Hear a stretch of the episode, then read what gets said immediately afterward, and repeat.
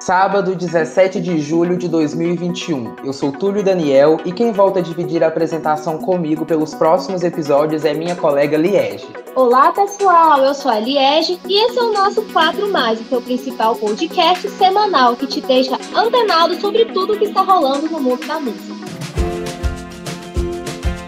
Como vão, ouvintes? Aqui estamos mais um sábado juntos. E este é o podcast do Quatro Estações para te deixar antenado sobre tudo o que rolou no mundo da música nessa semana. Mas antes de começarmos as quatro mais, se você ainda não segue ou é inscrito aqui, siga agora para não perder nossos episódios que vão ao ar todos os sábados. E claro, você já sabe que aqui você também encontra o Quatro Estações Entrevista, um programa esporádico que traz entrevistas exclusivas para vocês ouvirem. E é sempre bom lembrar, Compartilhe o episódio nas redes sociais e marca a gente, arroba 4estações.blog. Para começar os nossos assuntos da semana, não podemos deixar de falar do caso de agressão do DJ Yves. Conhecido pelas suas recentes músicas de sucesso, Esquema Preferido e Volta Bebê, Volta Neném, o DJ Yves foi preso na última quarta após sua ex, Pamela Holanda, divulgar vídeo sendo agredida por Yves. Os vídeos em questão foram postados no Instagram de Pamela ainda no domingo 11 e logo repercutiram nas redes sociais. As imagens, que são de câmeras de segurança interna, mostram Ives dando socos e estrangulando Pamela junto com sua filha Mel e outras duas pessoas que estavam na casa. Ives logo se pronunciou, dizendo que sempre fez de tudo para a situação não chegar a esse ponto, e afirmou que já vinha sofrendo ameaças de Pamela. Vários artistas se manifestaram em apoio ao digital influencer, entre eles Solange Almeida, Maíra Card e Wesley Safadão. O DJ é produtor de Chão de Avião, que também se manifestou se posicionando contra Ives e anunciando a demissão do artista de sua produtora. Na segunda, Ives chegou a solicitar à Justiça de Fortaleza que Pamela retirasse do ar os vídeos e que fosse impedida de falar sobre o ocorrido com a imprensa, mas o pedido foi negado. Com a repercussão do caso, o DJ vem sofrendo as consequências. Além da demissão de Xande Avião, a Sony Music, que representava e distribuía seu trabalho, anunciou que está reavaliando a situação com o artista. Várias plataformas e rádios pelo país, incluindo Spotify e o Deezer, removeram o cantor de suas playlists e anunciaram que não tocarão mais as músicas relacionadas a ele. Alguns outros artistas acabaram se envolvendo em polêmicas por causa do assunto. Zé Felipe, que lançou recentemente a música Galega em parceria com o DJ Ives, publicou no dia da repercussão das imagens da agressão um vídeo teaser de sua música e foi duramente criticado. Em seguida, ele se posicionou, dizendo que foi um erro da equipe de marketing e que avalia a regravação de Galega sem a participação do DJ. Antônia Fontinelli também foi criticada após falas xenofóbicas em relação a Ives, que é paraibano.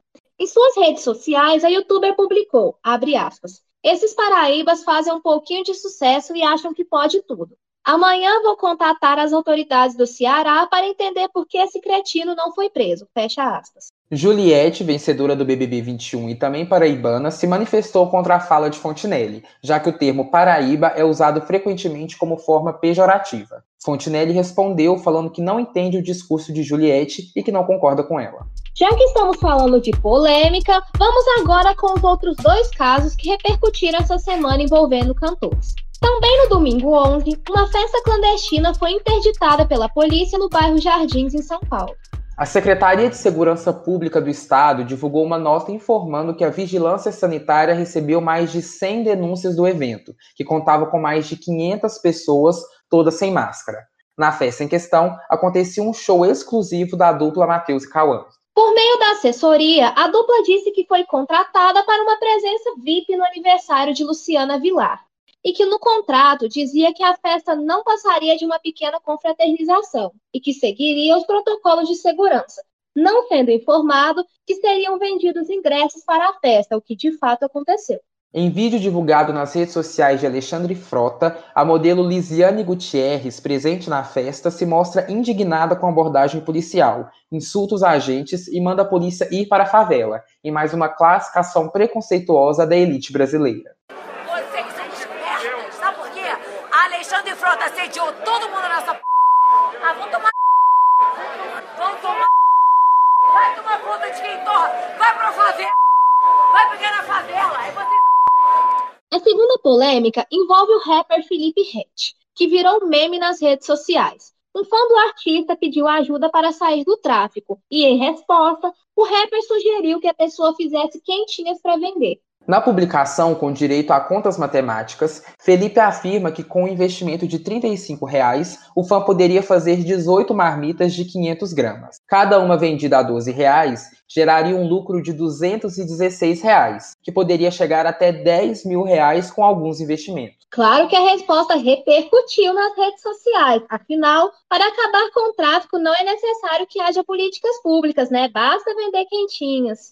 Agora, no 4 Mais, continuamos acompanhando a repercussão do caso Free Britney. A cantora deu um grande passo em sua liberdade tutelar após, nesta semana, ser autorizada a escolher seu próprio advogado para seguir o caso. A juíza Brenda Penny, da Corte de Los Angeles, decidiu que a cantora pode contratar o advogado Matthew Rosengart para representá-la após a renúncia do antigo advogado Samuel Inham, que aconteceu na última semana. Britney usou as redes sociais para agradecer os fãs pelo apoio que vem recebendo. Madonna tem ajudado Britney nos bastidores, e de acordo com o site Hollywood Life, foi Madonna quem colocou o advogado Matthew no caso. Além disso, o documentário Frame Britney Spears foi indicado ao Emmy Awards na categoria documentário. Para encerrar as nossas quatro mais de hoje, vamos de lançamento? Norman está de volta com Wild Side, parceria com ninguém mais, ninguém menos que Cardi B. A cantora estava sumida desde seu hit Motivation, lançado em 2019, após sua saída do grupo Fifth Harmony. Ela já havia feito participação no videoclipe de WAP da Cardi B, mas essa é a primeira colaboração das duas. A estreia veio acompanhada de um super videoclipe e já prepara os fãs para o primeiro álbum da cantora, que ainda não tem data de lançamento definida. Agora, depois de ouvir as quatro mais, vamos para as rapidinhas da semana com Pericles e Maju, falando de outros lançamentos e destaque da semana. Eu sei que o Pericles amou o lançamento da Norman. Fala aí, pessoal! Adorei mesmo, Túlio. Fazia anos que eu estava esperando por esse comeback. É isso, pessoal. Eu sou o Pericles. E eu, a Maju. E antes de falarmos dos lançamentos da semana, temos alguns assuntos de destaque. Um processo sobre assédio sexual envolvendo o cantor Diplo foi retirado da justiça pela própria acusadora. De acordo com os advogados do artista, eles teriam provas irrefutáveis a favor dele. E um vídeo foi divulgado mostrando Justin Bieber gritando com a sua esposa Hailey e logo repercutiu nas redes sociais. Porém, as imagens foram desmentidas e Haley se manifestou falando que o ocorrido não passou de um momento de euforia e que não se tratava de uma briga do casal. A cantora Halsey anunciou que seu álbum If I Can't Have Love, I Want Power terá um filme de uma hora de duração, produzido pela IMAX. Na quarta-feira, 11, Olivia Rodrigo esteve presente na Casa Branca dos Estados Unidos, em um encontro com o presidente Joe Biden, em que gravaram vídeos de incentivo à vacinação de Covid-19. E aos pouquinhos ela está voltando. Lorde fez sua primeira performance ao vivo na TV de seu último lançamento, Solar Power.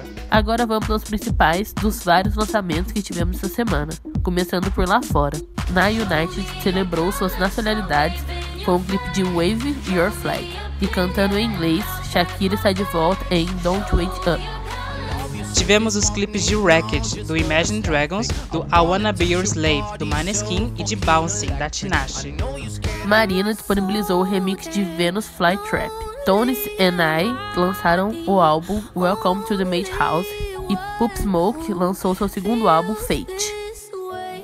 No Brasil, Renan da Penha e Anitta se juntaram em Sextou, Ludmilla e Glória Groove no projeto Sessions e Zé Felipe e Barões da Pisadinha em Senta Danada. Tyrone também se juntou a Marília Mendonça e Emicida lançou o álbum ao vivo de Amarelo.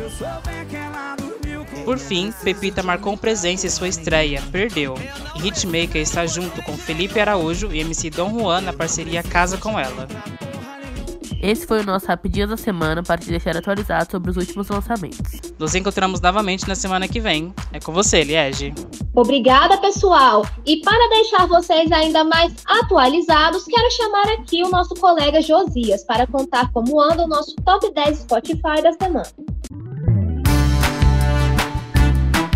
Olá pessoal, eu sou Josias Ribeiro e é hora de conversarmos um pouquinho sobre como andam as paradas de sucesso nacional e internacional do Spotify.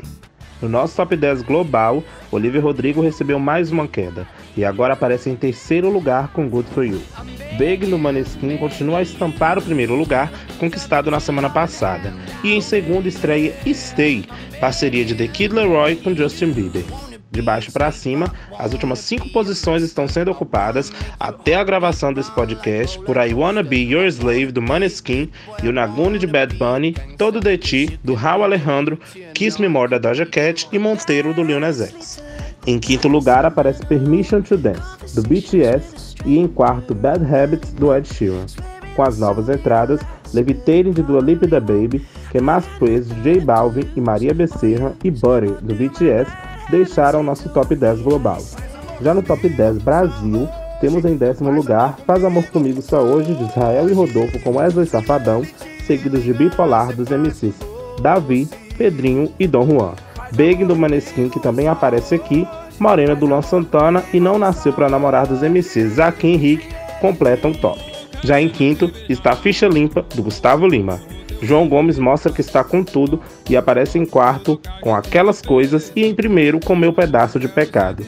O terceiro e segundo lugar continuam ocupados respectivamente por Baby Me Atende, de Matheus Fernandes e Dilcinho, e Não Não Vou, da Mari Fernandes.